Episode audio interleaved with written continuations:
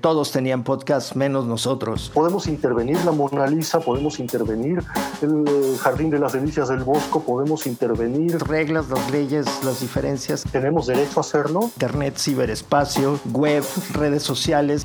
La literatura, la música, el cine, la piratería, la no piratería. Libre distribución. Multinodal sin nodos centrales. Parece Gutenberg este invento de la modernidad occidental que es el el derecho de autor, la propiedad intelectual. Y se va a llamar por la libre.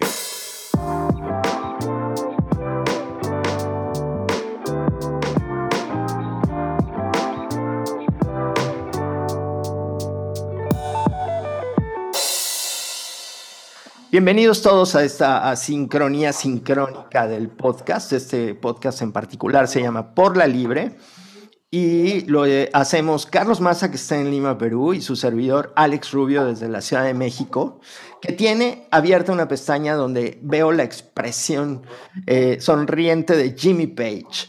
Y Jimmy Page, ¿por qué? Porque Jimmy Page se suma a una serie de reclamos de los músicos y los artistas sobre el tema de el injusto, eh, la injusta retribución que reciben de las plataformas de streaming que es nuestro tema hoy en una expresión bellamente acuñada por Carlos Massa, que es otra de las ilusiones del acceso. Muchas gracias, Alex. ¿Cómo estás? Qué gusto verte otra vez en la pantalla para, para pues, estas conversaciones sobre la cuestión del acceso y lo público y lo demás.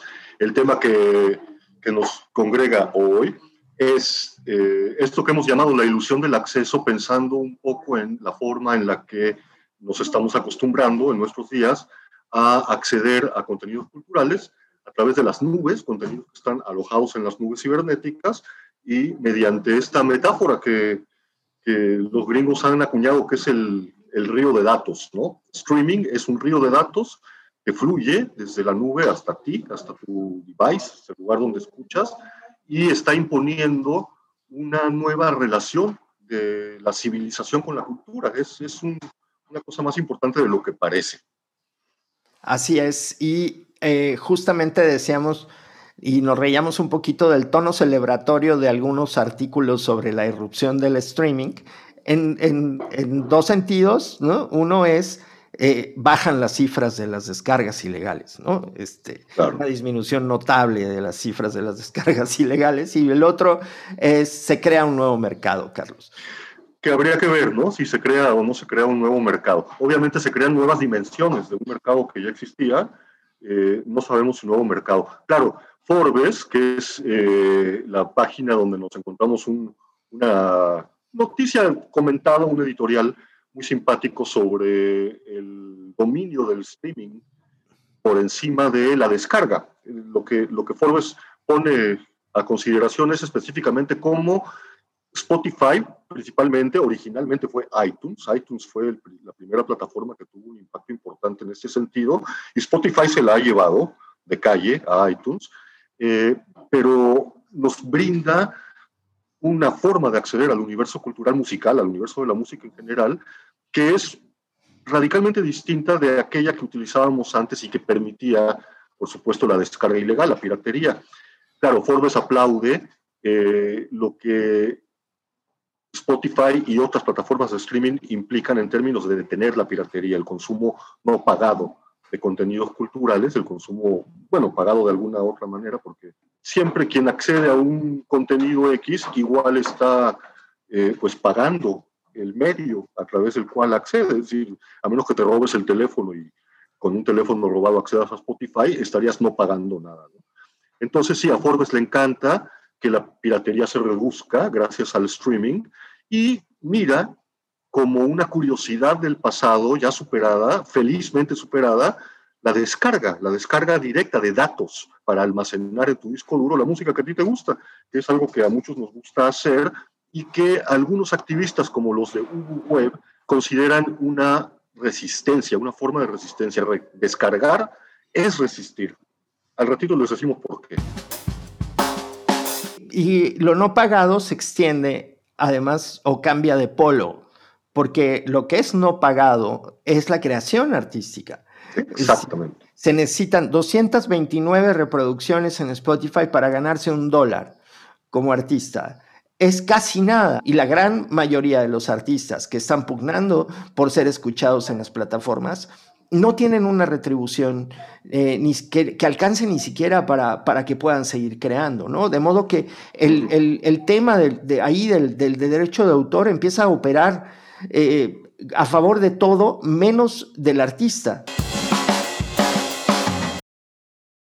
Sí, había un, comentario de Ted Joya, que es un, académico norteamericano dedicado a la historia de la música y del jazz, por supuesto, recomendable 100% su última historia subversiva de la música o historia de la música subversiva, no sé cómo lo tradujeron, que es un libro fabuloso, y su historia del jazz.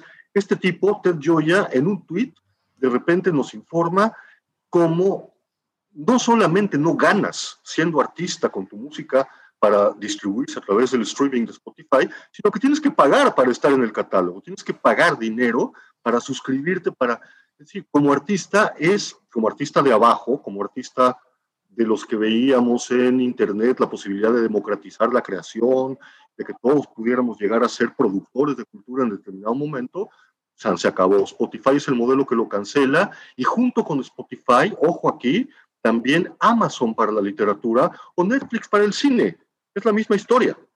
Claro, y, vamos a compartirles el, la liga al tweet de, de, Ted Gaioya, o como, Gioia. como se pronuncia, este, pero eh, básicamente es el modelo mismo por el que ustedes el producto en la mayoría de estas plataformas y se vende su información a los anunciantes, entonces al artista le cobran por colocar su música en las recomendaciones. Claro, el músico eh, digamos que sobre todo el músico joven aprende a comportarse como tal, como músico joven, como artista, siguiendo los modelos de éxito que están a su alcance. Entonces, claro, es muy difícil para un joven de barrio no querer ser Maluma, O, no querer imitar ese proceso que, que llevó a su artista favorito al éxito que tiene.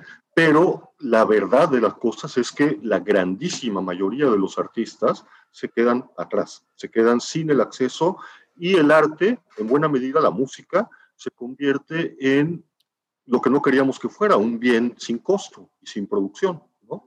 Así es. Que ahí está, y como tengo Spotify puedo acceder no importa nada más. Lo coleccionable no solo tiene que ver con que yo pueda apropiarme de la música, porque apropiarme también es el coleccionista de música, el melómano, el que cura, el que hacía el tape seleccionado, tiene un compromiso particular con el artista, aprecia, apreciamos el vinil no solo por lo que es, por lo que contiene, sino porque allí viene además un montón de historia, quién tocó en qué tracks, en qué contexto, las imágenes a lo mejor de la grabación, el arte creado para el disco, ¿no? Y todo esto se disuelve o queda para los, los pocos.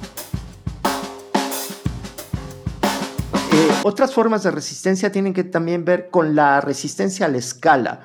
¿no? la resistencia a que, a que el, éxito será global o no será.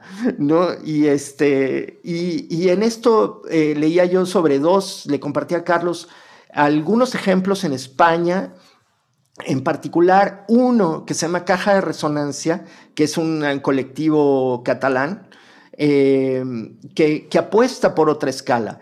Plataformas de música open source, replicables, pero que, cuyo fin es crear una comunidad alrededor de los artistas a quien además puedes ir a ver al bar de la esquina, a la cervecería, al restaurante, y, que, y que, empodere una posibilidad de recaudación por parte del músico, de venta también de boletos por parte del músico, que no necesariamente se ubica en lo hipermasivo, y que por otro lado abona a lo identatario y a lo comunitario y a lo próximo, y que, creo que esta pandemia también nos está devolviendo a esas dimensiones, es, es, esa dimensión.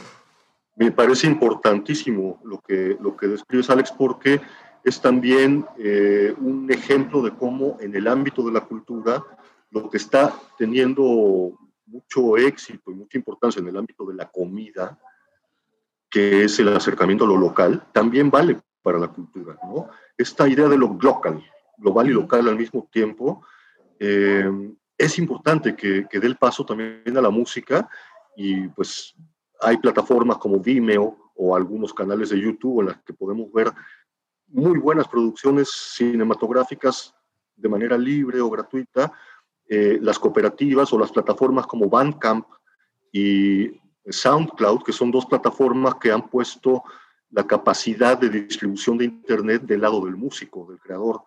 SoundCloud acaba de lanzar un modelo de fan power royalties, regalías eh, empoderadas por el fan, de modo que las veces que el fan escuche tu canción que tú has colgado en SoundCloud, va a producir regalías directas para ti, no intermediadas, como en el caso de Spotify, por los grandes conglomerados de, medios. Que el problema del, streaming, tanto en el ámbito Netflix como en el ámbito Spotify y sus secundarios, que hay muchísimos, es que eh, sigue siendo la vieja noción de derecho de autor la que dirige la orquesta. Es el mismo modelo de regalías lo que no ha cambiado y entonces pues no cambia la cultura. ¿no? Cambia la forma de distribución, cambia la forma de acceso, nos ofrece ahora un acceso ilimitado, que yo lo llamo ilusión de acceso, porque en Spotify si tú de veras quieres entrar ah, al fondo del catálogo, pues tienes que ser premium, tienes que pagar. Entonces, esta idea de, la cuenta Spotify gratuita es, eh, en inglés se llama luring, es para lurearte, para engañarte, engancharte, para, es carnada, simplemente carnada. Y, es el freemium. Y, al final eh, me quedo con cosas en la agenda, es que sí hay un movimiento de parte de los artistas por eh, exigir modelos de retribución diferente. Y esto no puede suceder en el marco actual de cómo opera la industria. O sea, la disquera se lleva la mitad y de esa mitad reparte. ¿Sí? O más. Entonces, no puede suceder bajo ese nivel. Segundo, emergencia de la autoproducción y modelos como Bandcamp, como SoundCloud, por ahí estaba Reverb Nation, ¿no? Tercero, resistencia a la escala, ¿no? Construir audiencias eh, en lo local, en, la proximidad, en la comunidad, en la identidad, que no está peleada con la posibilidad de un descubrimiento eh, global y la emergencia de artistas con relevancia más allá hasta del idioma, ¿no? Por supuesto. Este, una última, última consideración en términos de eh, ¿A qué se refieren los de Ubu Web cuando dicen que descargar es resistir? Bueno, a lo mejor un día la nube se cae y toda la música que tú tenías, tus playlists de Spotify, no van a estar disponibles ahí, van a estar en mi disco duro. Esa es, la resistencia. Mi disco duro está llenecito de toda la música que necesites y de ahí, pues la participación que tenemos en blogs como Cabeza de Mu, en donde prestamos los discos. Son nuestros discos, se los prestamos a nuestros amigos. A la industria no le encanta, han querido cerrar el blog varias veces por pirata y esas cosas, pero no obtenemos profit. No hay piratería porque no hay negocio. Es simplemente prestar nuestros discos, compartir, que es lo que está al final en el espíritu del software libre y de eh, esta actitud crítica que nosotros proponemos al derecho de autor. Como muchas cosas paradójicas de la vida, es posible que estés oyendo esto en Spotify y este, y porque tenemos que seguir conviviendo y moviéndonos adelante, ¿no? Y, y al final sí es un camino hacia el concierto, un camino hacia la recuperación. Voy a decir concierto, porque aquí la palabra aplica a las dos, eh, las dos expresiones o lo que podamos entender por concierto. El concierto de las voluntades, por crear bienes comunes, por, eh, por desafiar el modelo, ¿no? ¿Para qué? Para que podamos tener conciertos hermosos y artistas eh, justamente retribuidos, eh, que no tengan que pagar por ser escuchados, porque ese ya es el colmo. Eso es el colmo. Eso ya es el colmo.